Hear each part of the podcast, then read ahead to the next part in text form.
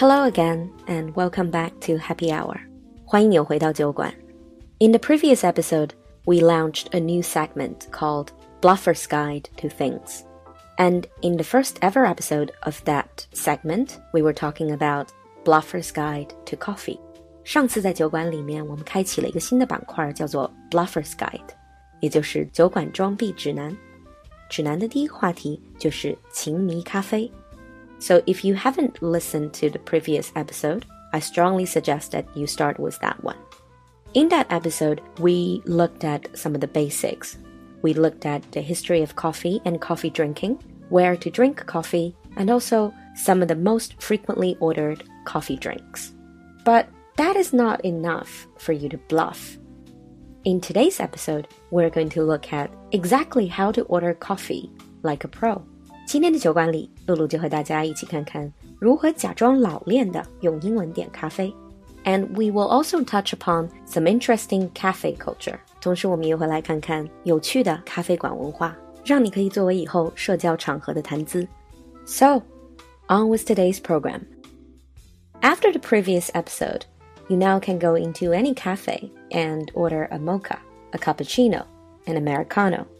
But let's say you go into Starbucks. You would say, I will have a cappuccino. 比如说你到星巴克点咖啡，你可能会说 I'll have a cappuccino，但是你旁边的这个人 they would order like this.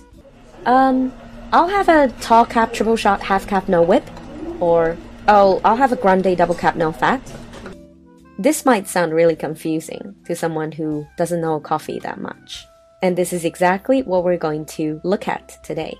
How to order coffee like a pro. How to truly customize your coffee. 怎么样来像老手一样定制你的咖啡? Let's take Starbucks as an example. At Starbucks, there are many ways to customize your coffee to make it exactly the way you like it. So we're going to look at 10 different choices, 10 different elements that can customize your coffee. 我们来看看怎么样在星巴克用十个不同的维度去定制你的 order。Let's start with the basics. Number one, of course, you have to say size, how big you want it. At Starbucks, you don't say small, medium, and large. You would say tall, grande, or venti. 星巴克里的饮品的尺寸有自己的一套说法。Tall 中杯，grande 大杯，venti 特大杯。Of course, in other cafes, they might have different names.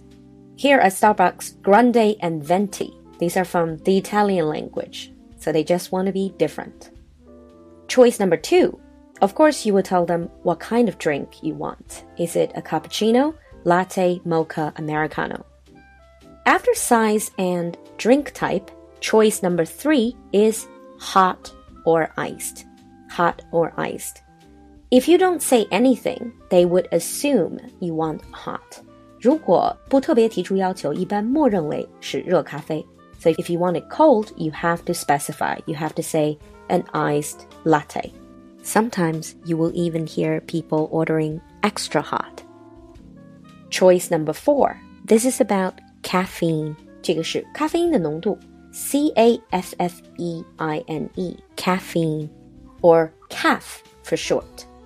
So we have caf, which is the regular one, or decaf, D E C A F. Here is a reminder. A lot of people think decaf means no caffeine at all. That's not true. Decaf simply means a much, much smaller amount of caffeine, so it doesn't affect you that much. Sometimes even children would be allowed to drink decaf coffee. So we have caf, decaf, or half caf. This is half of regular coffee, half of decaf coffee. And number five, this is also about how strong you want your coffee. This is to choose how many shots of espresso. If you listened to the previous episode, you still remember espresso, 意式浓缩. So espresso, you can choose how many shots 你想要你的咖啡里加入几份意式浓缩？一份叫做一个 shot，s h o t. Of course, the more shots you put in your coffee, the stronger your coffee gets. So people would say single, single shot, double, or triple. These are normal ones. After choosing your coffee base, choice number six is about your milk. You can choose low fat, 低脂, non fat, 脱脂. Sometimes people would also say skinny, S K I N N Y, skinny, to mean non fat. For people who don't drink milk at all, they can order soy, 以豆奶来代替牛奶. For example, soy latte, 豆奶做的拿铁. Choice number seven, syrup, 糖浆, S Y R U P. This is what they put in coffee to give it an extra flavor. The common syrups include vanilla, 香草, cinnamon, 肉桂. This is a little bit like the Chinese 桂皮, but usually cinnamon is put in coffee or dessert. And then caramel, 焦糖 or peppermint, 薄荷. If you like it a bit sweeter, you can choose your types of syrup. Choice number eight is about whipped cream. Again, if you still remember previous episode, whipped cream, you put it, for example, on top of mocha. This is 打发奶油，比如说摩卡上面的这个奶油。If you want it, you say with whip, or if you don't want it, you say no whip. Choice number nine. This is slightly more professional. I think a lot of people don't really know this. This is called dry or wet. So if you order things like cappuccino, 不知道大家还记不记得，如果点卡布奇诺的话，上面是有奶泡的。You can choose milk foam by saying dry, which means more milk foam, less milk. 多奶泡少奶，这个叫做 dry. The opposite is wet. Less foam, more milk. 少奶泡多奶，so dry and wet, very pro-like. 到这一步可能听起来就会比较老练的感觉。 And then number 10 is for here or to go. This is very simple. For here is to drink in the cafe, and to go is to take away your coffee. At Starbucks, you actually have more dimensions to customize your drinks. Mm, I think you have about 16 different dimensions.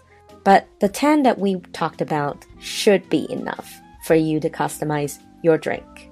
And most of these are not just at Starbucks You go to any cafes with barista, they should be able to make it according to your requirement. So now let's go back to the two orders we heard earlier and see if you can decipher the code. 现在我们再回去听听刚开始听到的那两个 order. Um, I'll have a tall cap, triple shot, half cap, no whip. So a tall 中杯 cap cappuccino. Triple shot means triple shots of espresso. 三份的意式浓缩，half caf 一半正常一半低因的半因咖啡，no whip 不要打发奶油，tall cap triple shot half caf no whip. The other one is, oh I'll have a grande double cap no fat. Grande 大杯，double double shots 两份儿意式浓缩，cap cappuccino and non fat 脱脂。So from now on, when you actually go to cafes you can customize your coffee drinks like a pro.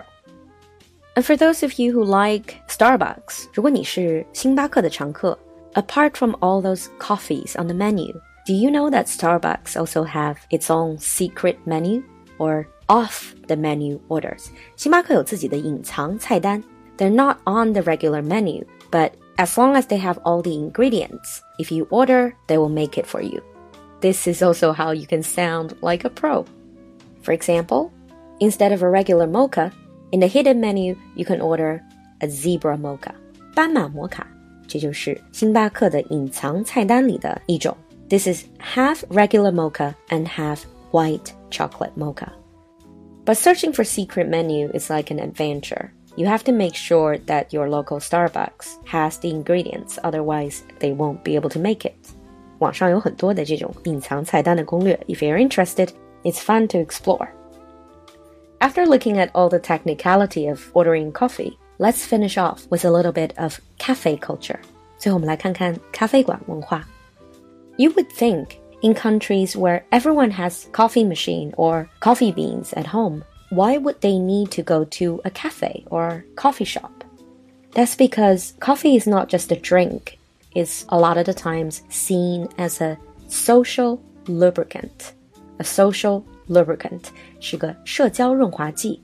Over a cup of coffee, you can talk about pretty much anything. There are many places in the world where you can go and experience cafe culture. And here I would like to share with you two of the top places. The first one is Vienna, Vienna. Vienna is known for its classic coffee houses. People also call them Viennese cafes. Viennese cafes. Vienna 咖啡馆. They're so popular and they played such a role in culture and history of the city. They are seen as an intangible cultural heritage. 维也纳咖啡馆甚至被视为非物质文化遗产。These coffee houses in Vienna are much more than just places to drink coffee. They are a way of life. There are numerous coffee houses in Vienna, and among them there are some of the classic coffee houses that have very long history. In these classic coffee houses, the waiters are still dressed in black.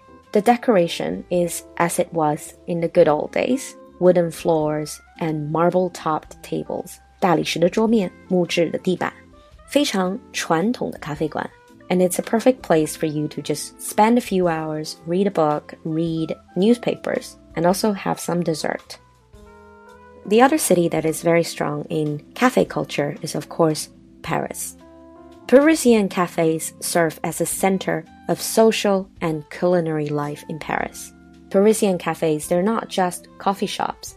They also have a complete kitchen. You can order food, and they have a full bar. You can order alcoholic drinks or even a wine selection. They have been around since the 17th century, and they are seen as the meeting place, neighborhood hub, a place to relax or to refuel. They are the social and political pulse of the city. 如果说维也纳的咖啡馆是比较传统的一种存在的话，巴黎的咖啡馆更像是这个城市的社交甚至政治脉搏。In Parisian cafes, a lot of them have outdoor sitting where you just sit and spend a few hours and watch things happening and people going by. 是一个看人的好去处。 Some of the most famous Parisian cafes like the Café de Flore 花神咖啡，或者像是双手双偶咖啡馆。They've seen the heated discussion of some of the most famous intellectuals. 那这些咖啡馆，它的常客包括了历史上很多最着名的知识分子、文艺大师，比如波伏娃和萨特、海明威、毕加索、加缪， 甚至连周恩来总理当年在巴黎的时候，也经常会去花神咖啡馆。So if you ever go to Paris, don't miss out on its fascinating cafe culture. Thinking back at our tea culture，看到了一篇文章说，茶是意境，而咖啡是精神。No wonder cafes in history, especially in places like Paris and Vienna, have witnessed some of the most heated political and intellectual discussions. In the end, I just want to say no matter if you are a coffee expert or someone who doesn't drink coffee at all, knowing a little bit about coffee and the role of coffee and cafes would definitely give you more things to talk about in social context. That ends our first ever Bluffer's Guide. If you're interested in any particular aspects of culture in the Bluffer's Guide, feel free to leave a comment or send me a message. I'll see you next time. Bye.